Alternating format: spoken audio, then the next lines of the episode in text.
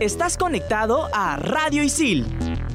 Radio Isil. En esta edición de En todas las canchas, Alexandra Grande ganó la medalla de oro en la Serie A de Montreal. Además, Candy Toche batió el récord nacional absoluto en salto alto. Todos los deportes. Todas las voces. Un solo programa. En Radio Isil presentamos... En todas las canchas.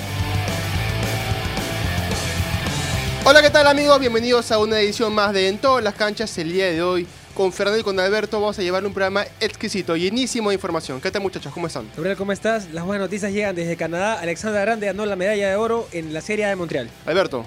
Fernando, Gabriel, un saludo grande para la gente que nos escucha ahora mismo. Tenemos mucha información sobre volei, por ejemplo, ha declarado Paco Herbaz y Ángela Leiva.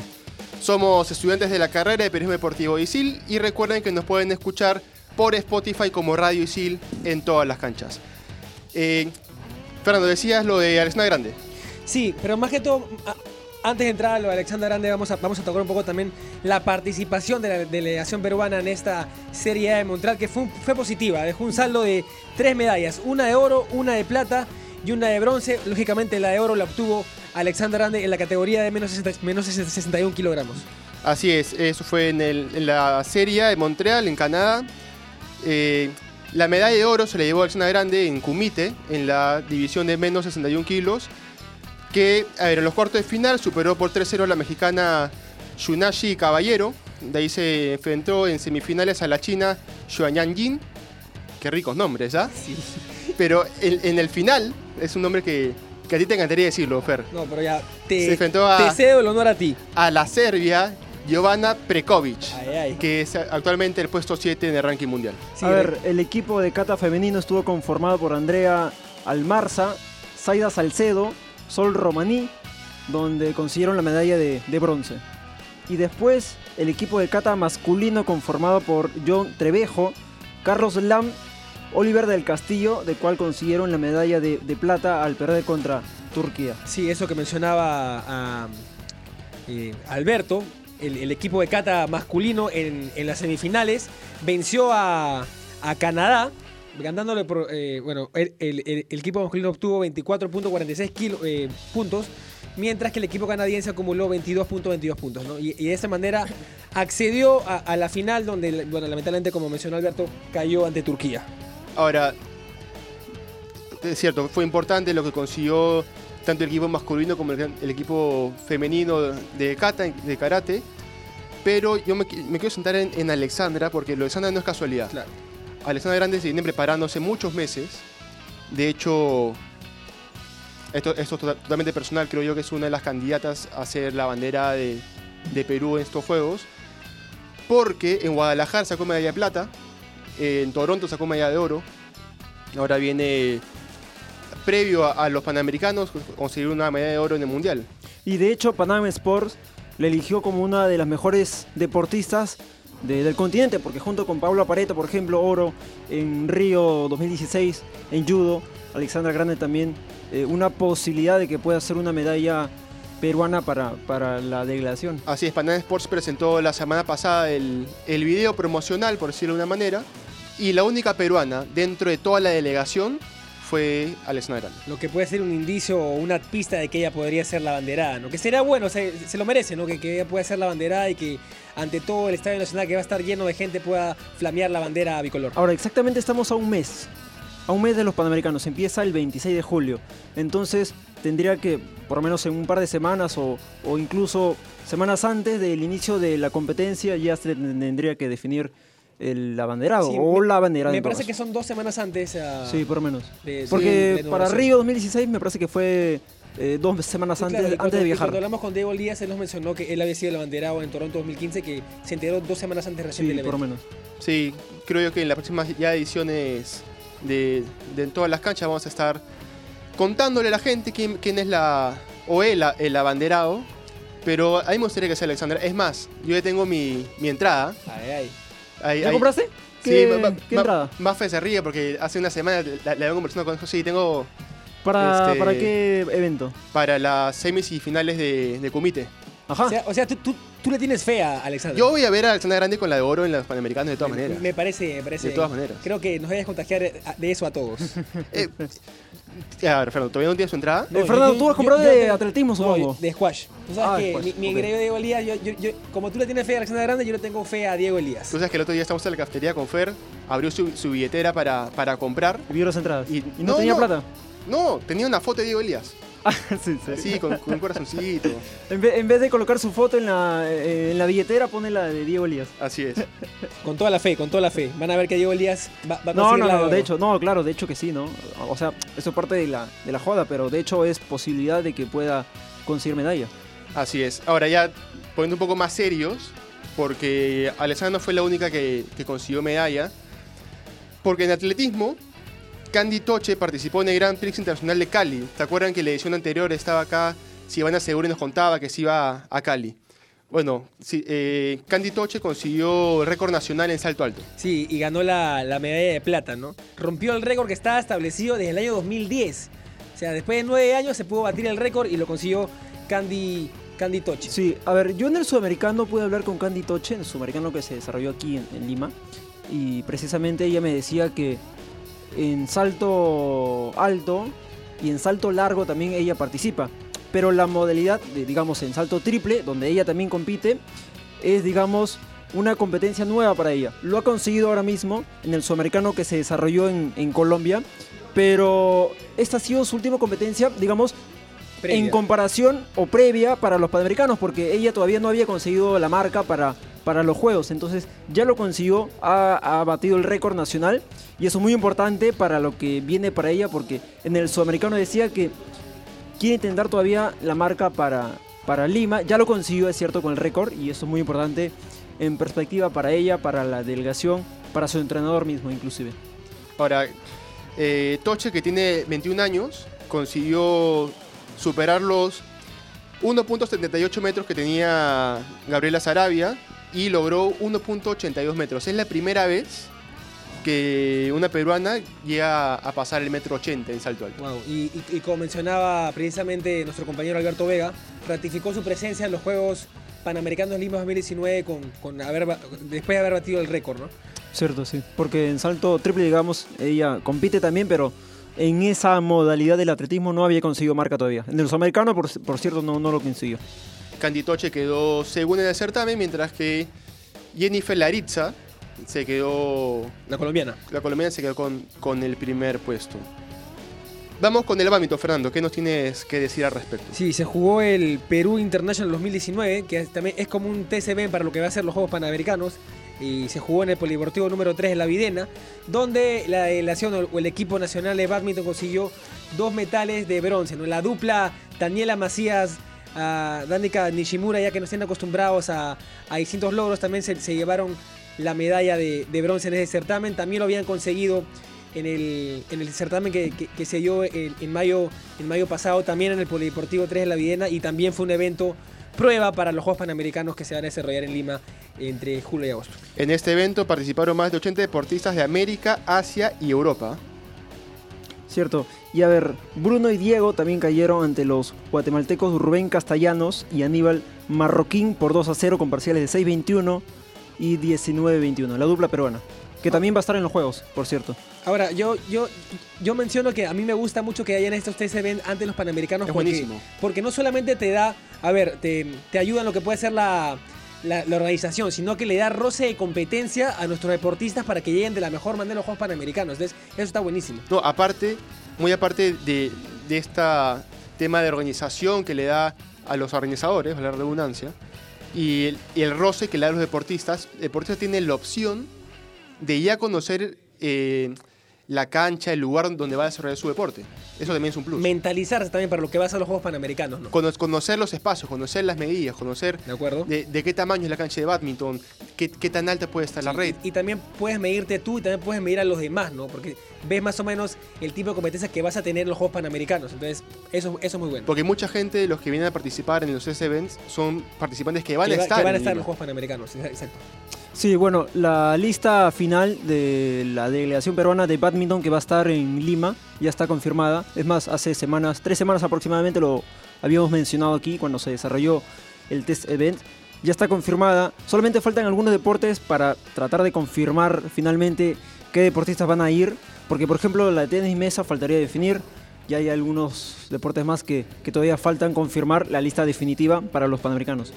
Eso es verdad, ¿no? Eh, ya, ya mencionábamos que le, le teníamos fe a Alexandra Grande, también le teníamos un- bastante fe a Diego Lías y yo, me- yo me animaría a decir que también le tengo bastante fe a esa dupla de, de Macías Nishimura. Nos, nos tienen acostumbrados a, a ganar siempre y creo y en, que y en en Lima también podemos, eh, digamos, eh, tentar una posibilidad de, Claro. de medalla. O- mm, necesariamente medalla no, tal vez. Eh, o sí poder pelear, pero Daniela Macías es una de las cartas que es, tiene la es nuestra selección. raqueta número uno en, Sí. en- en- en Digo mujeres. Mini también, Sí, claro, también. Ahora, para, para no irnos mucho del badminton, la que yo creo que es una medalla fija, fija, pero en el para badminton, es Juliana Póveda. Juliana Póveda que consiguió...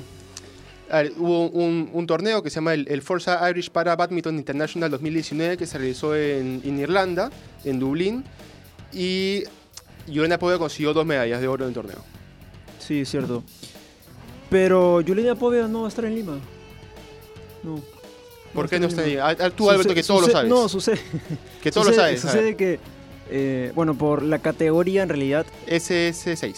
claro, pero por categorías, digamos, en la delegación final y en comparación con otros países, Juliana Póveda no va a estar porque no completan los otros países los deportistas que finalmente pueden ir a Lima 2019. La, la que sí va a estar es Pilar Jauregui, ¿verdad? Pilar Jauregui, sí. Juliana Póveda no va a estar porque, digamos, el para badminton sí va a estar como deporte. Claro.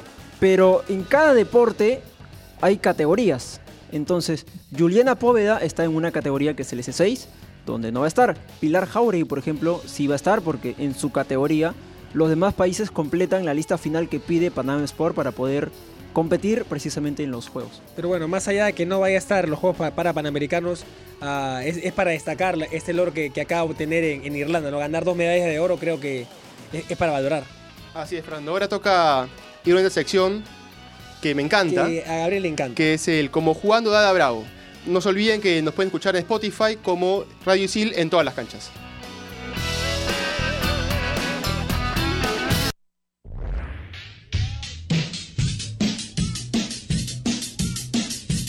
Hola, soy Ada Bravo, selección nacional para estos Juegos Panamericanos Lima 2019. Ahora voy a explicar lo que es el triatlón. Bueno, el triatlón es un deporte que consta de tres disciplinas. Primero se empieza con la natación, seguido del ciclismo y se termina con una carrera a pie. Entre, lo, entre las disciplinas tenemos una, un tiempo que, para cambiar disciplina que se llama transición. Hay la transición 1 que es de natación a ciclismo y la transición 2 que es de ciclismo a carrera. El cronómetro no se detiene desde que se da la partida hasta que se cruza la meta, así es que todo el rato, todo el tiempo se está exigiendo y haciendo el deporte. A ver, en el triatlón hay cuatro distancias. La primera es la distancia sprint, que eh, se corre en Copas Mundos, hay competencias internacionales, eh, Copas, no sé, panamericanas, en el nacional también. Es 750 metros de natación, 20 kilómetros de ciclismo y 5 de carrera. De ahí sigue la triatlón distancia estándar u olímpica. Esa es la que vamos a competir en los panamericanos. También se da en los Juegos Olímpicos. Consta de 1500 de natación, 40, ci- 40 de ciclismo y 10 kilómetros de carrera. De ahí siguen la triatlón distancia Ironman y medio Ironman. Estas triatlón es un poco distinto porque tiene reglas distintas a la del sprint olímpica. El medio Ironman empieza con 1900 de natación, 90 kilómetros de bici y 21 de carrera. Y por último es el Ironman Full, que es 3.8 de natación, 180 de bici y terminas con una maratón, o sea, 42 kilómetros de carrera.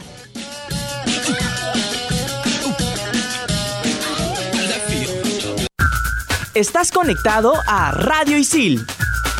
Radio Isil. Ahí estaba el como jugando de Ada Bravo. Ahora toca pasar a gimnasia, porque se realizó el Campeonato Sudamericano de Gimnasia, donde Daniel Agüero y Ariana Orrego se proclamaron campeones sudamericanos en gimnasia estética en Santiago de Chile, Fernando. Sí, hablando de Daniela Agüero, eh, se coló de la, de oro luego de que los jueces le dieran un total de 13 pu- 13.9 puntos. Y con esto superó al colombiano José David Toro, que hizo 13.7 puntos. Cierto, y por mencionar también a Daniela Orrego, ella es una de las deportistas que ha estado en Río 2016, una de las que en realidad tenía menos edad, 18 en ese tiempo, ahora tiene 20, y la posibilidad de que esté en Lima ya está porque ella va a estar en, en los Panamericanos, pero la intención de que ella pueda competir, Ariana Orrego, y pueda obtener, no sé si medalla, pero digamos, la intención está ahí y de que es una de las proyecciones que tiene el deporte peruano en general de cara, por ejemplo, para, para el próximo olímpico, para Tokio, ¿no? Así es, en la última jornada del campeonato sudamericano, Jesús Moreto fue uno de los peruanos medallistas en Chile. Eh, obtuvo el segundo puesto en Arzones con 13.267 puntos y el vencedor en ese aparato fue el brasileño Fauro da Silva con 13.6. Sí, y también la selección peruana regresa del certamen, ¿no? Eh, con seis medallas, dos de oro, tres de plata y una de bronce. Ese fue el balance que dejó a este campeonato que mencionaba Gabriel Rey. Así es, también se realizó la Copa Panamericana de Mayores 2019 en vóley masculino, donde la selección peruana culminó entre los ocho mejores del torneo, acumulando dos triunfos y dos derrotas. Ahora, esto es importante porque en la edición anterior Perú había quedado en el último lugar. Sí. Había quedado- decimosegundo de 12. Claro. Ahora hemos quedado octavos. O sea, Sí, sí, sí. haciendo, haciendo un balance, los números el, el año, el año pasado fueron desastrosos, ¿no? Ahora, de 12 a, a 8 hemos subido 4 puestos. Ahora, no es que tampoco de un porrazo vamos a No, intentar claro, pero- conseguir un mayor. Pero es un proceso. ¿no? No, claro, de hecho, no, claro, de hecho, porque el voleibol masculino en realidad en el Perú está en, en pañales, prácticamente no, no se ha desarrollado. Así como en voleibol femenino tenemos referentes, en voleibol masculino no tenemos casi a nadie. Claro, eso. Entonces, el, porque ¿Quién, el- quién está en voleibol masculino? Eduardo Romay. eh, Romay, por ejemplo, ha conseguido tres, eh, tres menciones. eh, ha sido el mejor anotador, mejor... eh, no tengo los datos exactos, pero me parece que mejor opuesto. Y me faltaría uno confirmar, pero, pero de todas maneras, en el boile masculino, em, todavía en el Perú, por Claro. lo menos en Perú, en el país está muy bajo. Pero en bueno, pañales. lo, lo- lo Claro. bueno es que a pesar de Lo los bueno malos, a pesar de los malos sí. resultados esté surgiendo que pueda surgir deportistas como claro, Romay, ¿no? que pueda surgir deportistas como Romay y que a priori para los próximos años puedan conseguir mejores deportistas. Así es, Perú participó en el grupo B eh, de esta Copa Panamericana que se realizó en Colima, en México, y estuvo con Puerto Rico, México y Trinidad y Tobago. Eh, primero perdió contra Puerto Rico por, por 2-3 y contra México por 1-3, y logró recuperarse venciendo a Trinidad y Tobago. Esto le dio la opción de pasar a la siguiente ronda y jugar con Guatemala, Alberto. Sí, a ver. Y en la disputa por su pase en las semifinales, el binomio patrio, esto ya en bola y playa, Perú pudo conseguir y pudo entrar entre los mejores cinco del mundo. Sí, eh, justamente ese combinado patrio, yo, yo recuerdo mucho la edición de, de los Juegos Olímpicos de la Juventud del, del año pasado que se, desarrolla- se desarrollaron en Buenos Aires. Lisbeth Sí, Alca. David Alca y Alexandra Mendoza, una, una situación donde una de ellas tuvo que eh, ser, ser evacuada, ¿no? porque tuvo una descompensación en, en- en- en una de las pruebas, pero ver ahora que están ah, mejorando cada vez más y, y logrando cosas para el país es algo que nos llena de alegrías y que tiene que motivarnos a todos. ¿no? Así es, Fernando. Bueno, ahora vamos al, al ¿Sabías qué? Para conocer un poquito qué van a ser nuestros embajadores en los Juegos Parapanamericanos Lima 2019.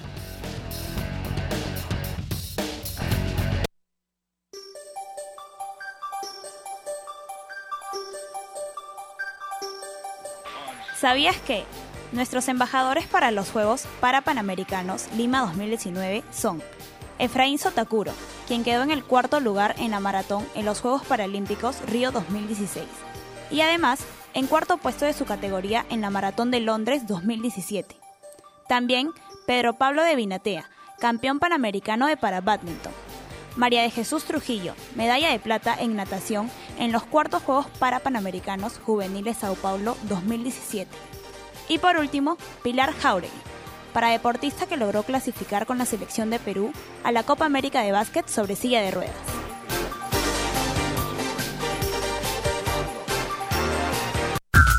Estás conectado a Radio Isil. Radio Isil.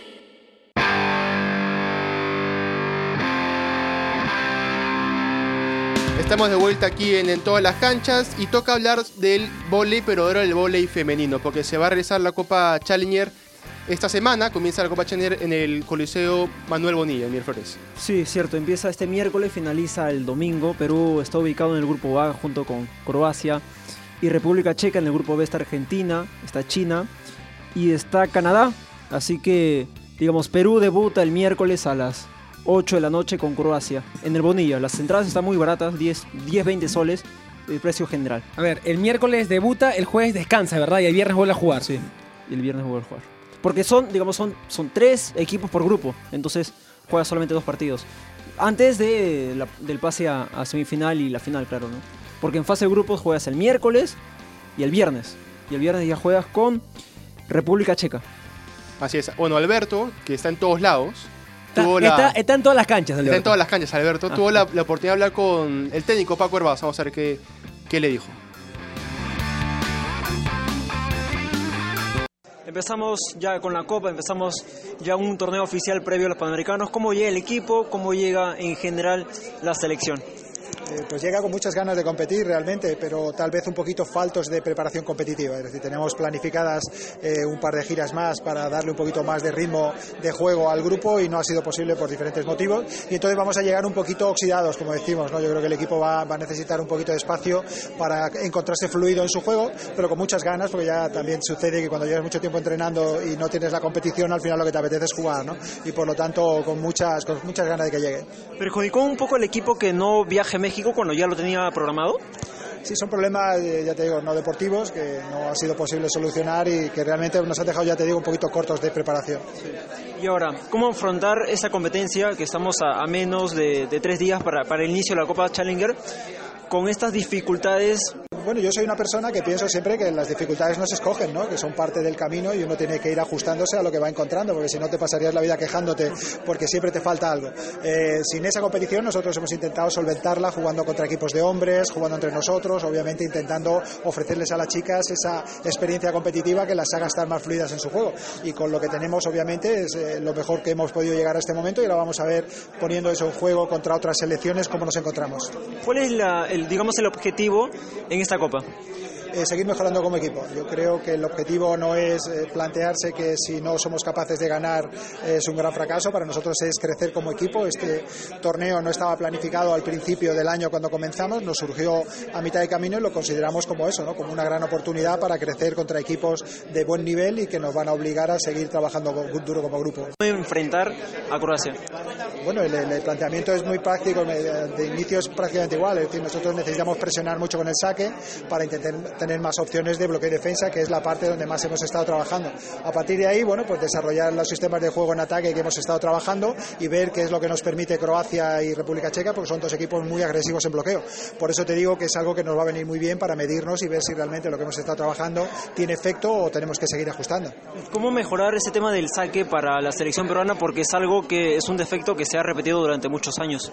trabajándolo, es que no existe otra forma de hacerlo. Nosotros llevamos trabajando el saque desde que iniciamos este proyecto y esperamos ver los resultados hoy día, pero no existe otra forma de mejorar nada en esta vida que trabajando y poniendo el empeño. En Radio Isil también puedes escuchar Fusión Alterna. No te quedes y sé parte de lo más trendy del mundo de la música, conciertos, festivales y toda la movida de la escena local e internacional. Fusión Alterna. Búscanos en Spotify como Radio Isil.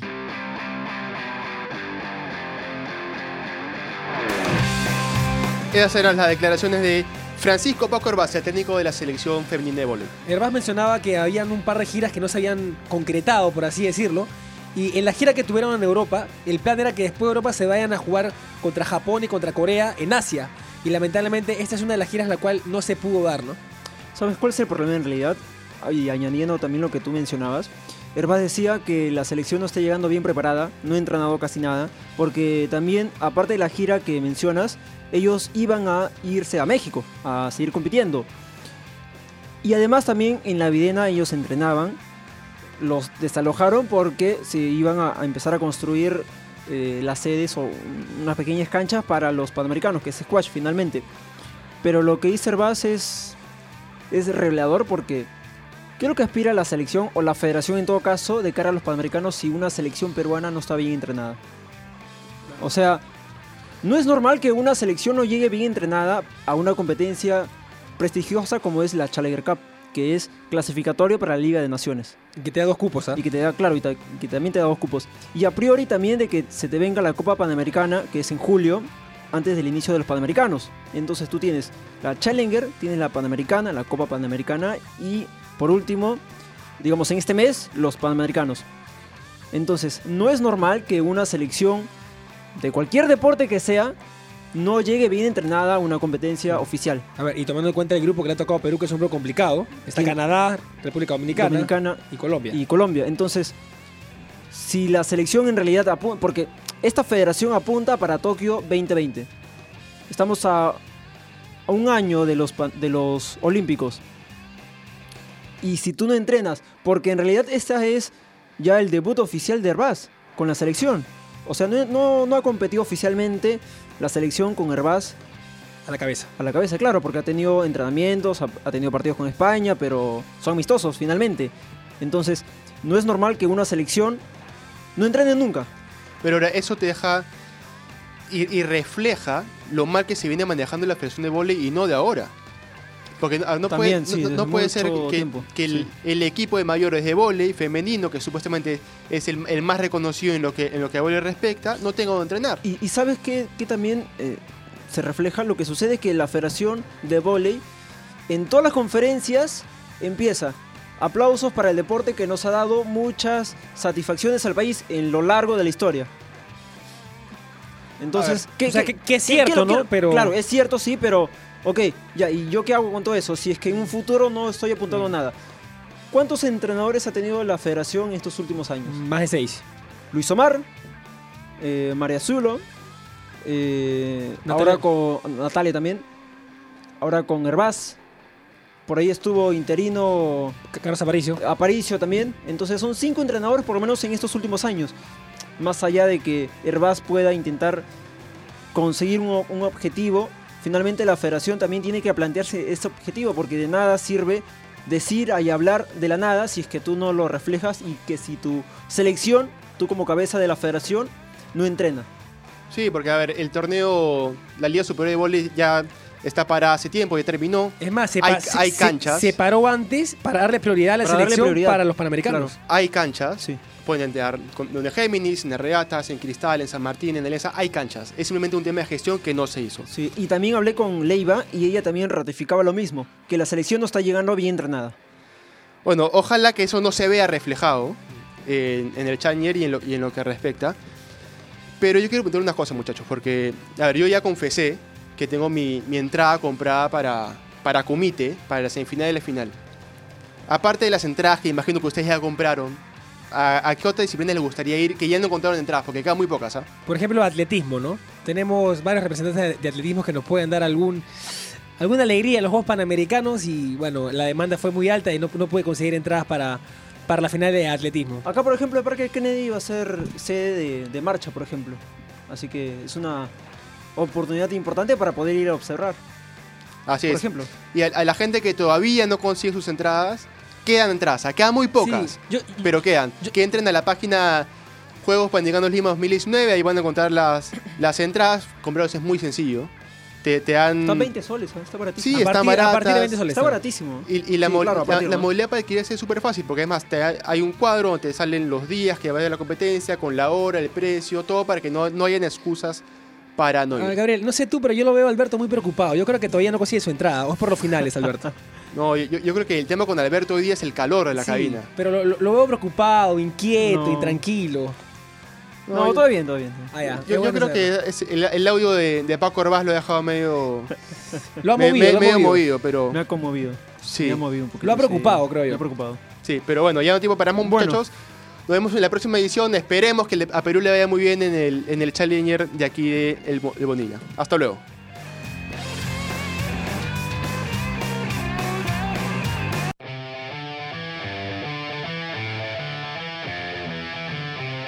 Radio Isil presentó En todas las canchas.